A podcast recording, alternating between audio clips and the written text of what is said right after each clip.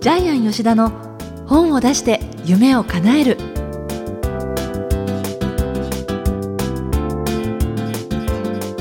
こんにちは小林まどかです。ジャイアン吉田の本を出して夢を叶える。ジャイアン今回もよろしくお願いいたします。はいよろしくお願いします、はい、えー、ところであの最近ジャイアンが注目している作家さんはどんな方がいらっしゃるのかっていうのを聞きたいんですそうですねえっと、この前ですねあのロバート・アレンさんに、えー、会ったんですけども新宿のロバート・アレンさん、はい、新宿のホテルでちょっとお会いしたんですけども、はい、どういう方なんですか、えっとですね、あの最初はアメリカで不動産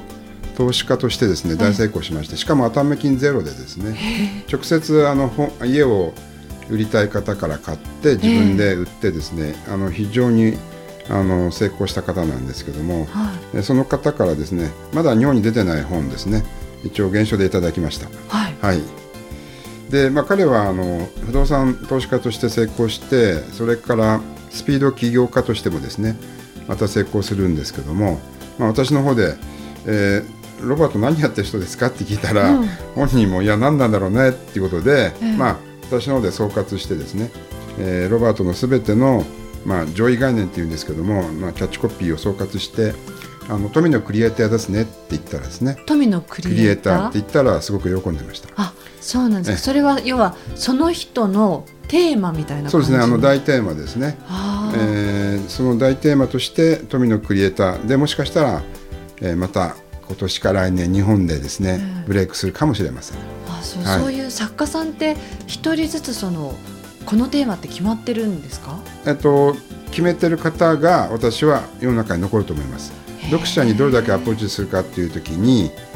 まあ、ちょっとね話す長くなるんですけども上位概念すべての人たちが応援してくれるキャッチコピーっていうのがありますので、まあ、本田健さんの場合はお金と幸せの専門家、はい、これだと1億2700万人の日本人が全員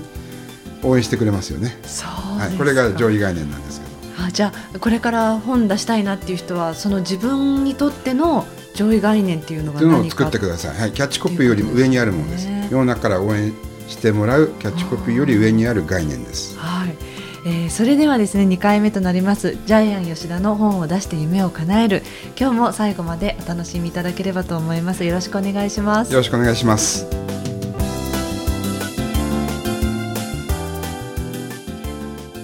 ジャイアン吉田のいい本を読みましょうのコーナーです。えこのコーナーはジャイアンが出版プロデュースをした本も含めてえ世の中の読者に読んでもらいたいといういい本をご紹介するコーナーなんですが、まあ、先週はねジャイアン、まあ、1回目の配信ということでジャイアンが書いたご自身の本を紹介していただいたんですが、はい、今回は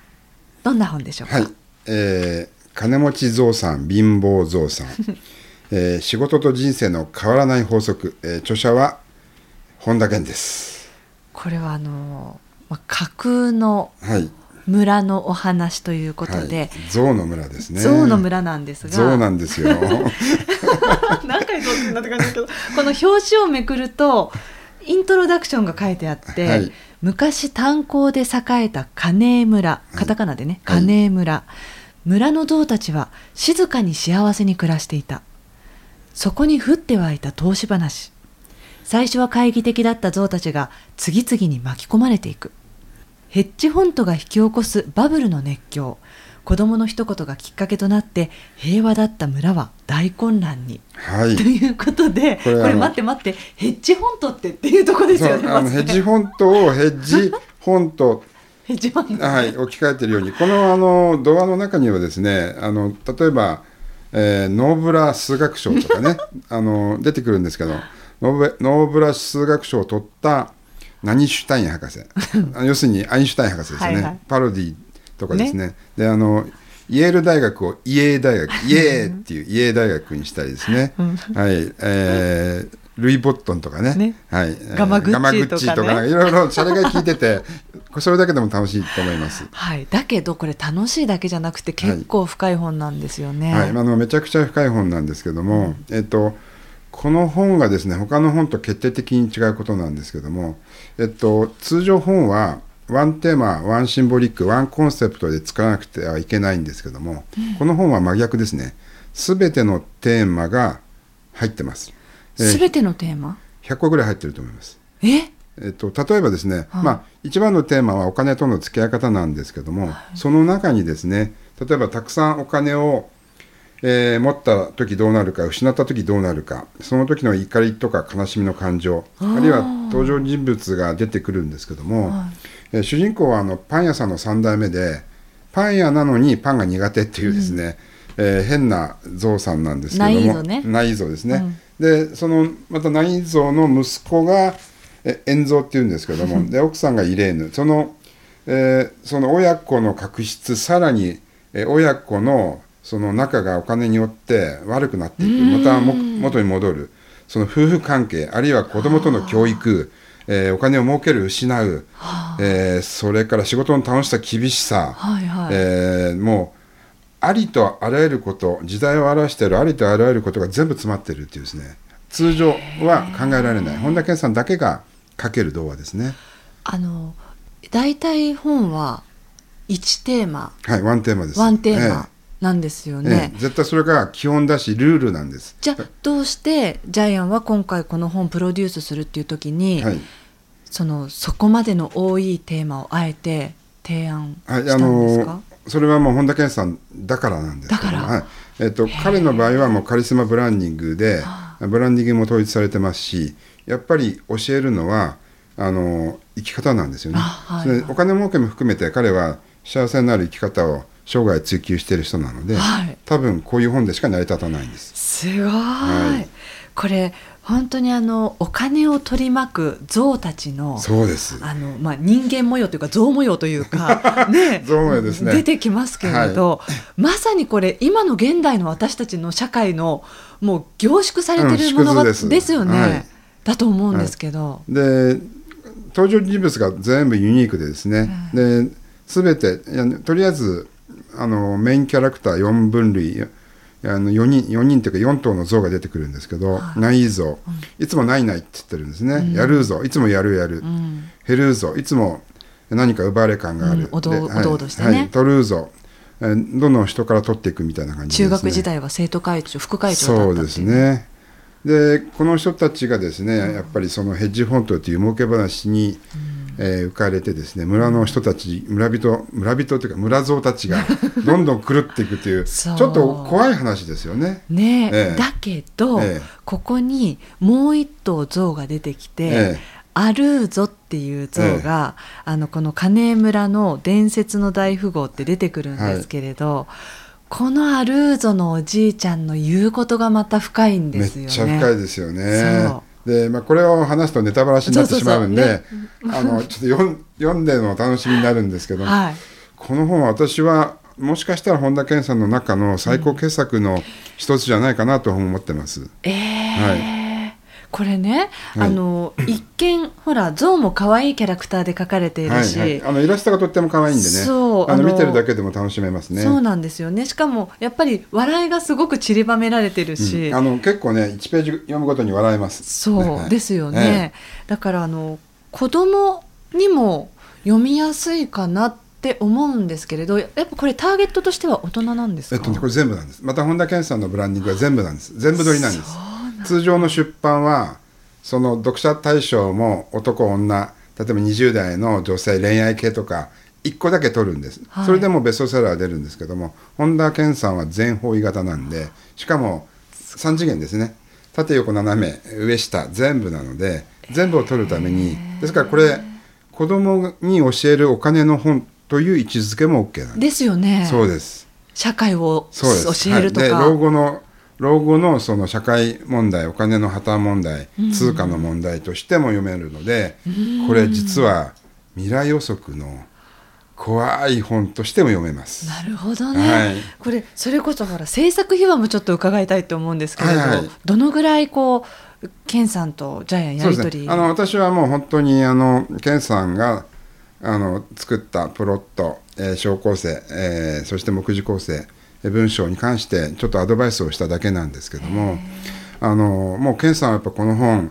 書くのワクワクしてたんでしょうね。朝5時に電話かかってくるんですよ「ジャイアンジャイジャイアンおはよう」っつって「おはよう」って寝てる寝てるんですけど「おはよう」っつって。であと夜の9時にまた電話かかってきて「あれケンさんどうしたんですか?」って言ったら「うんちょっとジャイアンの声を聞いて寝ようかなと思って」みたいな感じでラブコールですね。結構そうラブコールでめっちゃあの可愛かったんですけどもそれで私はもうこの本はちょっと本当にあの健さんの代代表作の一冊にしたかったんでね、あの力を入れていろいろあのちょっとアドバイスさせていただきました。えーその朝のモーニングコールから夜のお休みコールが続いたのってどのぐらいの期間だったえっと1んですか？ヶ月ですね。1ヶ月、はい、でもう毎日健さんとメールで長いメールで何度も何度もやり取りしてですね、まあ、私のはまあ文章文章修正とかね。あのあの童話っていうのはこういうことなんですよっていうちょっと童話の理論を教える方だったんですけども、まあ、健さんは首取ってよくここまで書かれたと思いますけども、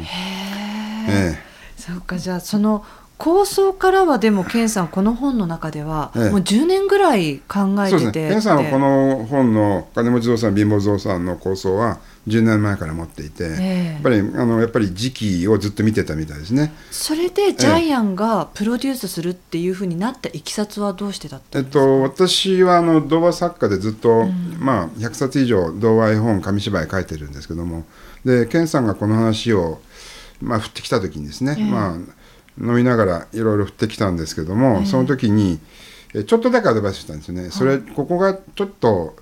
えーどうなの？って言ったらですねなんかがぜん目が光り始めて、えーじゃあもっともっとちょっと教えて教えてみたいな感じで私の方であのどんどん教えたんですけど例えばですねえっとやっぱ童話でほとんどの方が神様童話って書くんですよね。神様が出てきて全てを解決するみたいなやつがあるんですけども、ええ。っと、最初のやっぱり健さんの構想だとやっぱりあのアルーゾですね、えー金村に住む伝説の大富豪が出てきて全部えー神様のように解決するっていう話があったんですけどもそれは実は健さん神様童話といって、ええ。童話では絶対やっちゃいけないことなんですよみたいな感じで、ええじゃあどうしたらいいか。実はですねまあちょちょこっとだけ言えばいいかな。この子供のね主人公の子供の演像がね、えー実は事件に解決に非常に深く関わってくるんですけどもさらに、えーこの事件を引きおあの巻き起こしたというか、えーうまく進んでいたあのヘッジホッジホットが実は真っ赤な嘘だったっていうのをそのね突き詰めるのも実は演像だったりするんですよね。子供がね子供がね子供子供のしかも子供の一言がね、うん。事件を起こして事件を終わらせるみたいなちょっとね子供のなんか主観ですよね。なんか曇りのないなんか主観みたいなやつが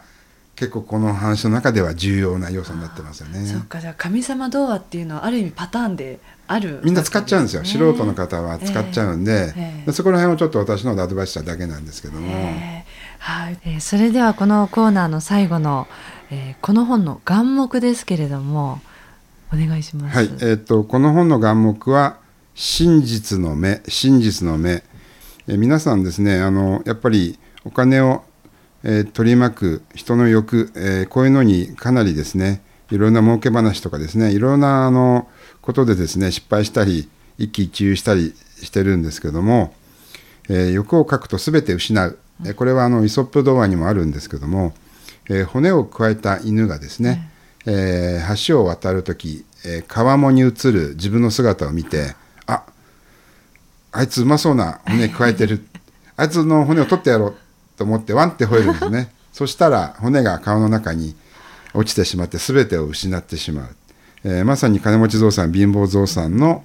えーイソップ版なんですけども人間は誰でも欲深くてですね、えーいい儲け話があるとつい乗ってしまう、えーそういうことのないように、えー子供の視点でですね汚れのない子供の視点でつまり真実の目で世の中を見てみましょうということを眼目にしたいと思います。はい、ということでジャイアン吉田のいい本を読みましょうのコーナー今回は本田健さんの「金持ちゾウさん貧乏ゾウさん仕事と人生の変わらない法則」をピックアップしました。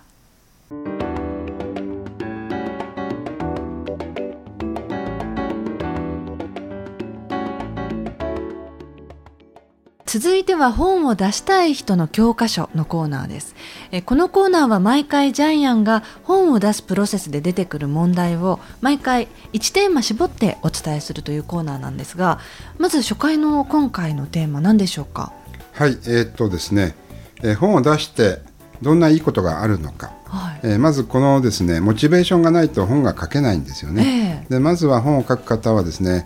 自分がどうなりたいのか、えー本を出して自分がどうなりたいのかをですね3つ考えていただきたいんですけども、はい。えー実はこれ非常に深い意味がありまして、えー書き出してください。思ってるだけじゃなくてですね本を出して自分がどうなりたいのか箇条書きで3つ書き出してください、すると不思議なことに、本を出して1年後その夢が全部叶ってしまいます。間違いなくほぼ100%え気持ち悪いんですけども、で書くときには必ず黒ペンではなくてですね赤いマジックで書いてください。ーそれはどうしてえっと、今私あの脳生理学を使って本を書いて夢を叶えるっていうことをですね実験的にやってるんですけども、ええ。っと、黒い字だとですね脳が意識しないんです。表層意識にしか焼き付かなくてですね、えーで潜在意識に焼き付けるためには赤いマジックで書くと目が一瞬で認識しちゃうんですよね。で実は今脳科学非常にあの進んでまして脳のどこの部分に潜在意識があってどこに焼き付くかまで全部あの決められてますので、えっと、感情を司る扁桃核っていう意識2センチぐらいの原子脳にですね、えーそれが焼き付くっていうふうに言ってる脳科学者もいらっしゃいますあ。じゃあ毎回あれですか？あのジャイアンは作者の皆さんに著者の皆さんに赤いペンで3つって伝えてるんですか、私は必ずですね、えあの書いてます。えじゃあ例えば本田健さんもプロデュースされてますけれど、はい。健さんにもそれはそれはやらみませんでした。もう彼はもう完璧に 自分の中にもう持ってますね。脳に焼き付けてますんで。あはい。そうですか、あでもそれで皆さんほとんどそうですね。その通りえってる。っと、例えばあの私がプロデュースして2冊目を出す方がですね、はい。だいたい30%ぐらいいるんですけども、はい。2年以内に2冊目出す方が30%いるんですけどもその方に前回えヒアリングした、えー本を書いた後どうなりたいですかって、えー紙を持ってきて見せるとほぼ100%全員が「あ夢が叶ってます」って言うんですよ。これ不思議なんですけど、本当なんです。ぜひやってください。やっぱり脳がね、見た瞬間に意識してですね、で書いた赤い字で書いたことが脳にインプットされてそっちに行ってしまうんですでこれはなぜそうなるのかっていうのは科学的にももう証明されてるんですけども私昔あの佐藤富夫先生の本をたくさんうちでいっぱい作らせてもらってました。ええ。で佐藤富夫先生のは口癖の本がですね600万部売れた先生なんですけども、はい。その佐藤先生は言ってる理論はですねあの脳の中にはオートパイロット自動操縦装置があるそうです、はい。自分が決めた目標を書き出すと、えーそこに勝手に脳が行ってしまうそうです。どういうことかというと読む新聞見る映画テレビ人と会って話することの中でその自分が書き出した夢に関する情報を脳が勝手に取りに行くそうです。何の努力もいらないそうです。勝手に目的地に飛行機連れてってくれますよね、緯度経度を合わせると、それと同じ作用が脳の中に起こるそうです、うん。あと去年私西田文夫先生のですねセミナーにも半年間通ったんですけども全く同じこと佐藤富夫先生と同じことをおっしゃってましたじゃあ本を出したいっていう方にとってはまずその本を出したらはい。どうなりたいかっていうのをそうです。3つはい赤いペンで書くことが大事です。はい。あじゃあそれもぜひねそのステップの一つに組み込んでいただければはい。と思います。ということで本を出したい人の教科書のコーナーでした。